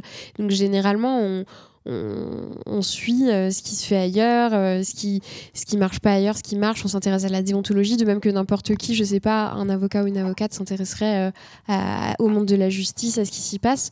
Et ben du coup, effectivement, on est pas mal lu, il me semble, par les, nos confrères et nos consoeurs. Ah oui, oui, je suis complètement d'accord. Encore hier ou avant-hier, j'ai appelé quelqu'un et parfois, parfois on les appelle et après, à la fin, généralement, on demande un mail pour pouvoir envoyer l'article à tous les gens qui nous ont qui nous ont parlé en fait, parce que quand on est quand on n'est pas abonné à Arrêt sur Image, ben ça veut dire qu'on n'aura pas accès à l'article pour lequel on a répondu. C'est pas c'est pas sympa, donc on envoie toujours cet article-là. Donc à la fin d'un appel, à la fin d'une discussion, je demande la- l'adresse mail et quand c'est des confrères ou des consoeurs, c'est pas rare qu'on me réponde, bah en fait, je suis abonné. Donc Ouais, Voilà. pareil, euh, j'ai oui, oui, ça revient souvent. Merci. D'ailleurs, on, on a une petite anecdote dans le chat de quelqu'un qui a récemment euh, visité les locaux de l'AFP et qui a vu un journaliste qui était en train de lire arrêt sur image. Donc, euh, voilà. Alors Merci ça- pour cette anecdote. Ouais, surtout parce que euh, à, l'AFP, euh, c'est pas forcément. euh, on, on sait pas forcément qui est abonné. En fait, il faut. On, on ne sait pas qui est abonné forcément. Beaucoup de rédactions, je pense. Si Oui, je oui, ne m'abuse, euh, oui, il y a aussi euh, des abonnements par rédaction. C'est-à-dire que tu as les journalistes individuellement. euh, Voilà, c'est ça. C'est qu'en fait, moi. Euh, et tu as les rédactions qui, euh, euh, qui gardent un œil sur euh, peut-être ce qui est dit d'elles. euh, de leur concurrence, je sais pas, je, su- je suppose, et du coup qui sont abonnés. Moi, les rédactions où j'ai travaillé avant, notamment Cosette, euh, on était abonnés à Arrêt sur Image. Voilà. Merci. Euh, on avait euh, une autre question. On, disait tout à l'heure, euh, on utilisait le fait défoncer des médias, etc. On a une chronique sur le site un petit peu plus violente qui s'appelle Les Énervés. Et on nous demandait si c'était une chronique qui allait bientôt revenir ou pas, parce que ça fait quand même quelques temps qu'il n'y a, pas eu, a pas eu de nouvelle chronique dans la rubrique Les Énervés. Alors ouais, c'est une bonne question. Bah, en fait, c'est une chronique qui est un peu, euh, c'est pas, quelque chose de régulier comme par exemple, euh, euh, ben la chronique de Sherlock Holmes qui est tout- toutes les deux semaines le dimanche à telle heure, enfin plus ou moins telle heure le dimanche matin. Euh, là, c'est euh, une chronique, euh, enfin un, un espace de chronique pour toute la rédac euh, quand il se passe un truc dans les médias dont on a envie de discuter. Euh, parfois pour passer un coup de gueule ou parfois moins, mais euh, généralement ça s'appelle les énervés, donc c'est un peu là pour s'énerver. Ce qui fait que, en gros, c'est quand quelqu'un a quelque chose à dire.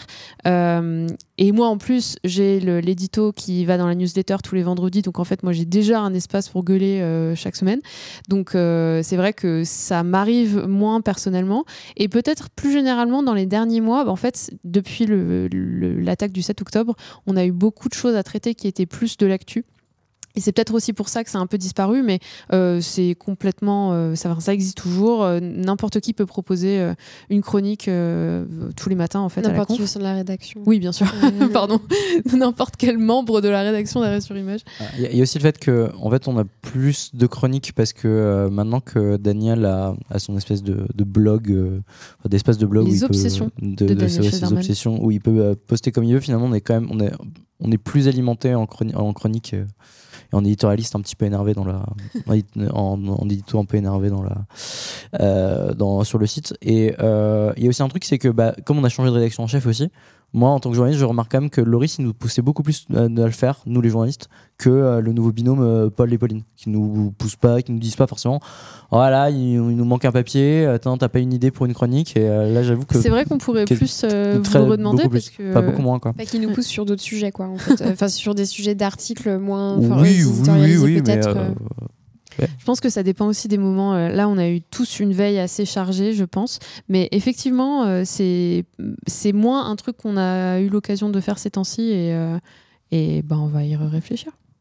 Sur si ça vous manque.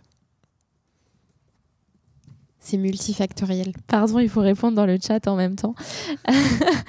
Euh, on avait euh, une autre question. Enfin, en fait, du coup, j'y pense, je fais le parallèle et je reviens vers toi, Rafik, parce que tout à l'heure, euh, Pauline parlait de Netflix, etc. On avait eu une question sur le forum pour toi euh, qui demandait ce que tu pensais. euh, Enfin, quelle a été l'influence des plateformes de streaming euh, aujourd'hui sur euh, la, la production cinématographique euh, slash télévisuelle? Question large. Bah oui, parce qu'en fait, euh, il y a- c'est une double question. Bon, ça a été un massacre en termes de, production d'une- portion euh, de, films qui étaient produits jusque-là, euh, ce qu'on appellerait les films du milieu. Parce qu'avant, les, majors hollywoodiennes avaient des, sections qui étaient spécialisées dans, un cinéma qui n'était pas un cinéma de blockbuster et qui n'était pas non plus des films complètement amateurs, des budgets, on va dire, moyens. Et, c'est cette catégorie qui a été complètement aspirée par la télévision. Euh, la plupart des artistes qui faisaient ces films-là, euh, scénaristes et réalisateurs, aujourd'hui sont ceux qui font les séries, euh, HBO, etc. Et, euh, du coup, ils ne fournissent plus de films. Donc il y a dans le cinéma américain, il y, a une, identité de film qui a disparu euh, euh, au fil des ans. Aujourd'hui, on, est, on a basiquement plus que du, euh, que du blockbuster de, super-héros quoi, pour, désigner Hollywood, alors qu'avant, ça, ça, pouvait être, je sais pas des films à Oscar, ou enfin voilà. Bref, ça c'est un, des points sur lesquels les, ces plateformes ont eu une influence. La deuxième, c'est que c'est dans la façon de produire des, films.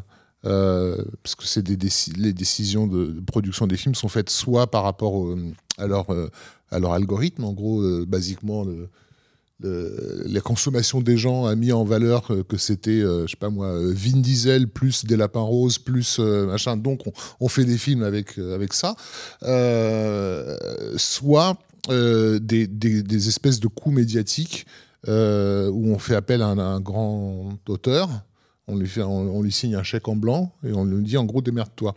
Euh, et ça donne parfois des films que moi personnellement en tant que cinéphile j'adore, mais où je me dis mais en fait ça s'adresse à, à, personne. Je sais pas moi quand Bong Joon-ho fait euh, le film Okja, donc l'histoire de ce cochon géant, euh, voilà, c'est un film qui en, n'aurait jamais dû être produit, on va dire, puisque en gros, c'est pas à qui ça s'adresse. Euh, c'est pas un film pour enfants, c'est absolument abominable comme, comme film. Enfin, je sais pas si vous l'avez vu, mais. Euh, Disons que ça se passe pas très bien pour les cochons, quoi. D'accord, mais enfin voilà, ça, ça, commence comme euh, mon voisin Totoro. Moi, je me disais, tiens, je vais aller voir ça avec mon fils. la semaine prochaine et ça se termine comme la liste de Schindler donc il y a un problème entre les deux quoi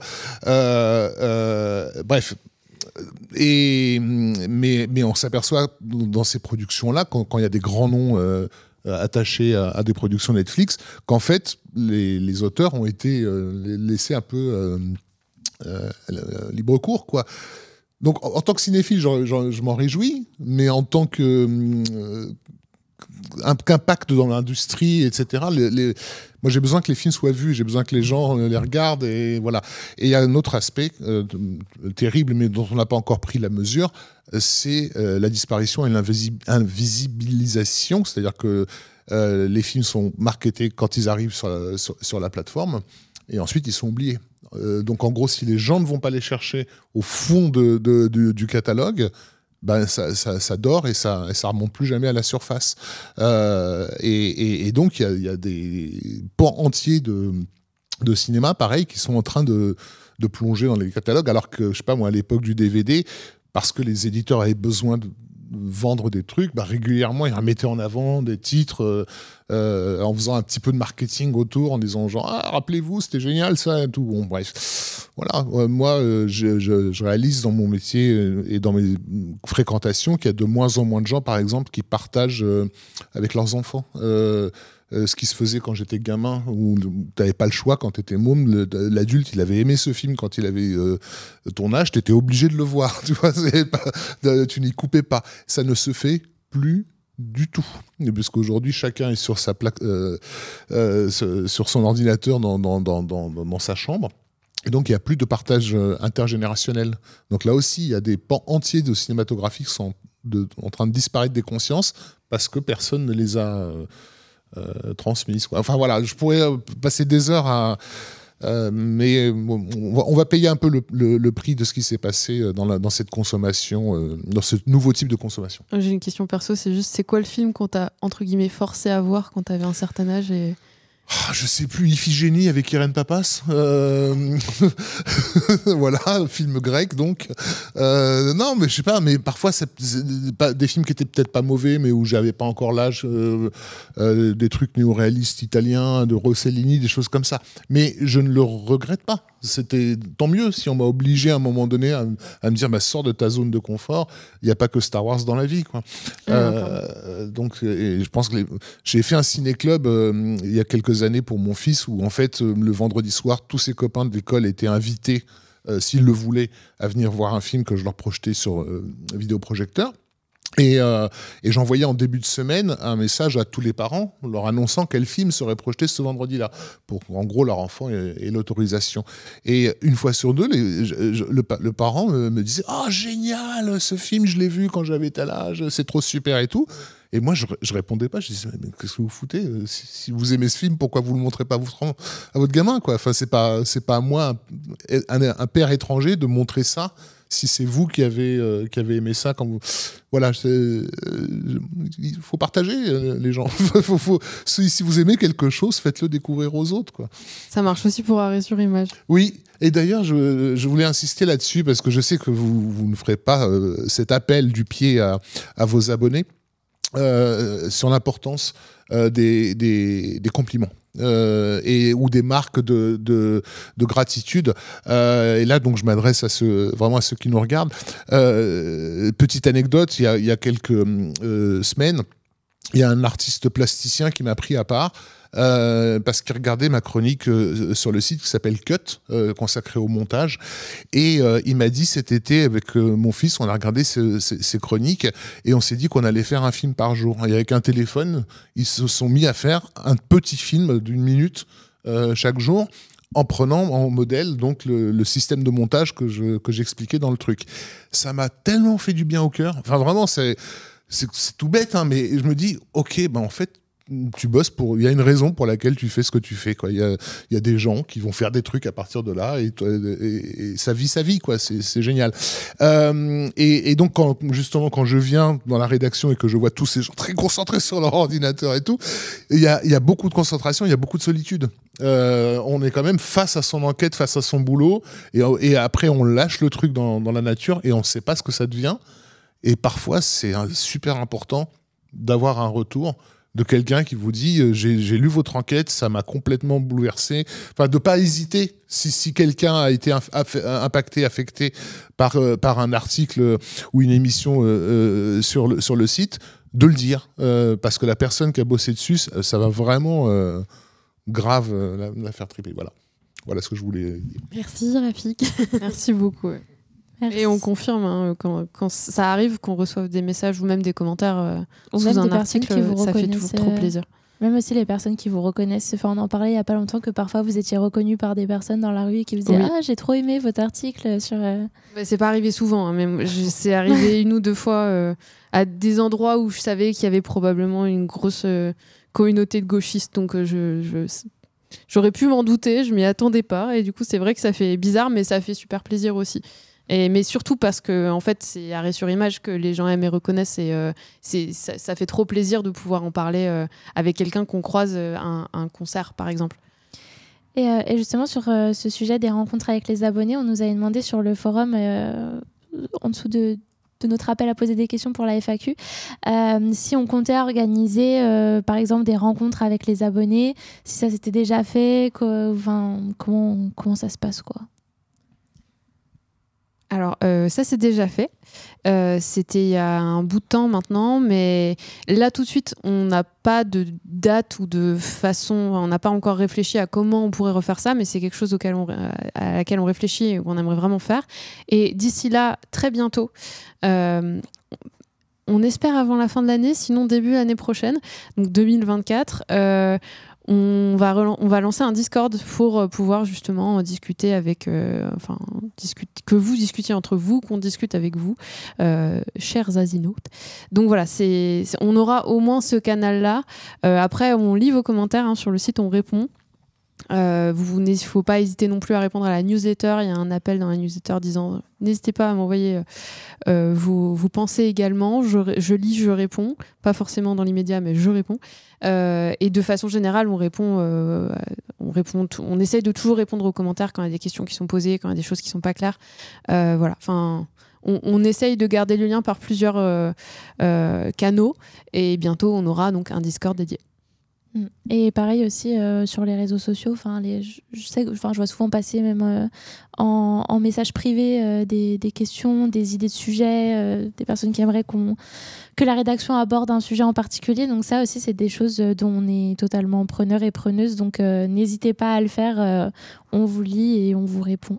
Et d'ailleurs, récemment, j'ai oublié le nom de la personne qui nous envoyait ça, mais c'était un asinote qui nous disait euh, faut vraiment que vous regardiez euh, un sujet de France 2 sur euh, les écolos, sur, sur les éco-terroristes, pardon, pas les écolos, parce que justement, c'était, c'était, enfin, la personne avait trouvé ça scandaleux et en regardant, bah, nous aussi, et du coup, Loris Guimard en a fait un sujet, une enquête, et c'était, et c'était très cool de pouvoir aussi avoir des gens qui nous amènent ces sujets-là. Faut pas hésiter. Il y, a plusieurs mails de contact sur le site, c'est rédaction at arrêtsurimage.net, et voilà, n'hésitez pas. Ouais, c'est, on est vraiment très preneurs et preneuses de ça, euh, comme je le disais. Et nous, de notre côté, à l'inverse aussi, on, essaye de plus en plus bah, d'être proche euh, des asinotes, de vous ouvrir nos coulisses, entre guillemets. Euh, et, justement, il y avait une question sur ça, parce qu'on a fait plusieurs vidéos un petit peu coulisses avec des échanges entre les membres de la rédaction, un peu comme ce qu'on fait là en FAQ, mais en fait en, format vidéo sur des sujets bien précis. Et on nous demandait si ça faisait partie de la transition, le développement de la vidéo que, Paul Aveline, du coup, euh, euh, a annoncé vouloir mettre euh, en place en devenant rédacteur en chef. Du coup, juste sur ce volet-là, je me permets de, répondre. ces vidéos-là, c'est plus des vidéos qui sont marketing, qui sont à destination bah, de vous pour mieux faire connaître Arrêt sur Image, euh, qui, euh, qui travaille pour Arrêt sur Image, comment ça se passe, etc. pour les personnes qui euh, nous suivent pas forcément sur les réseaux sociaux ou sur les FAQ Twitch comme ça.